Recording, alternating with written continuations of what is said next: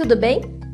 Meu nome é Laura Braz e eu sou auxiliar da sala de leitura da Fábrica de Cultura de São Bernardo e hoje nós vamos ler três historinhas infantis da autora Eliana Sá. Os três livros estão disponíveis na Árvore de Livros, que é o sistema digital que vai ser utilizado pela biblioteca. Vamos lá?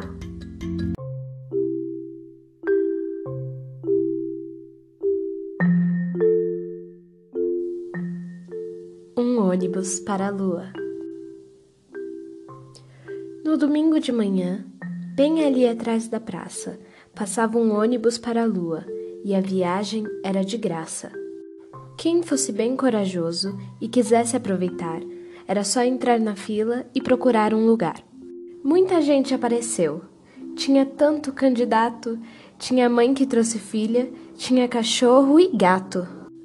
Ainda ao redor dessa fila, se formou outra para nada, de gente que tinha vindo só para dar uma espiada. Quem queria viajar tinha sempre uma explicação. Todos falavam bem alto, davam sua opinião. Eu não podia perder essa oportunidade, pois na próxima vez posso não ter mais idade. Assim que chegar por lá, vou ver tudo direitinho. Quero ver se moram mesmo São Jorge e seu cavalinho. Será que hoje é meia-lua? Será que é quarto crescente? A lua pela metade não vai caber tanta gente. Um garotinho gritava: Mãe, cadê o foguete? A gente vai viajar sem pôr nenhum capacete? A fila estava bem grande, muito mais do que o normal. Quando o ônibus surgiu, todo mundo fez sinal. Era lindo aquele ônibus, todo azul e alaranjado. Tinha um rabo de foguete e um nariz prateado. Parou pertinho do ponto, soltando muita fumaça, deixando muito espantado o povo todo da praça. Quem fez o lindo passeio não se cansa de contar como é bonita a viagem ao encontro do luar. O sucesso foi tão grande que essa linha continua.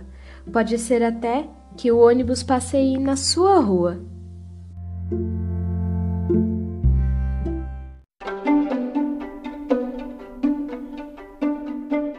A viagem dos coelhinhos. A família Coelho ia viajar de avião. Tudo começou quando seu Zé Coelho estava lendo o jornal e falou para a Dona Coelha: Vamos aproveitar essa promoção e fazer uma grande viagem Cada filho do casal tem desconto na passagem. No outro dia, lá se foi o Zé Coelho à agência da companhia. Acertou o voo, a hora e o dia. Em casa, toda a coelhada vibrava com a novidade. Todo mundo já arrumava as malas a toda velocidade.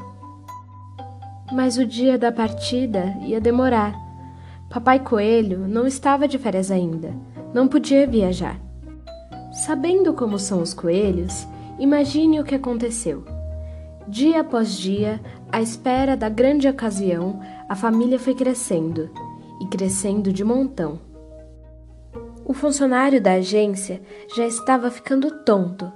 Todo dia o Zé Coelho pedia outra passagem e com desconto.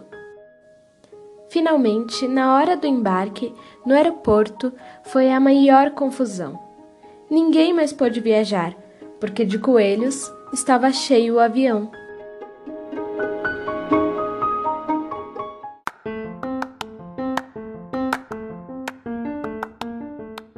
Tem pato no trânsito. Todo dia, o papai Patola saía do seu banho na lagoa meio estrupiado. Tem bicho demais por aqui. Não se pode nem nadar sossegado. Os patinhos também reclamavam, e tinham razão de fato. Hoje eu fui atropelado por um marreco e eu por outro pato. Para sair desse aperto, eu só vejo uma solução, falou papai muito sério. Vamos viajar por uns tempos, sair daqui do sertão. Foi assim que um belo dia, depois de muito caminhar, a família chegou à metrópole, onde um primo devia morar. Para os patinhos, tudo era novidade. De bico aberto, atordoados, eles iam engolindo a cidade. Mas foi aí que começou toda a atrapalhação. Primeiro, que eles não sabiam que a rua tem mão e contramão. E o coitado do patinho levou de um carro um arranhão. Depois, como não conheciam as luzes do sinal, em cada esquina Dona Pata começava a passar mal. Ao chegarem à casa do primo, tremiam de fazer dó. Para quem não sabe as regras do trânsito, é perigoso sair só. Mas não tem nenhum segredo, falou o primo patudo. Depois de aprender a lição, vocês vão estar com tudo. Aqui existem ruas só para quem anda a pé e faixas para atravessar. Os carros, encontrando uma luz vermelha, são obrigados a parar. Onde mora muita gente, é preciso haver respeito. Se todo mundo obedece às regras, tudo caminha direito. Parece mesmo que os patos aproveitaram a lição. Agora, a lagoa onde eles moram está cheia de placas de sinalização. E por hoje é isso, pessoal. Espero que vocês tenham gostado.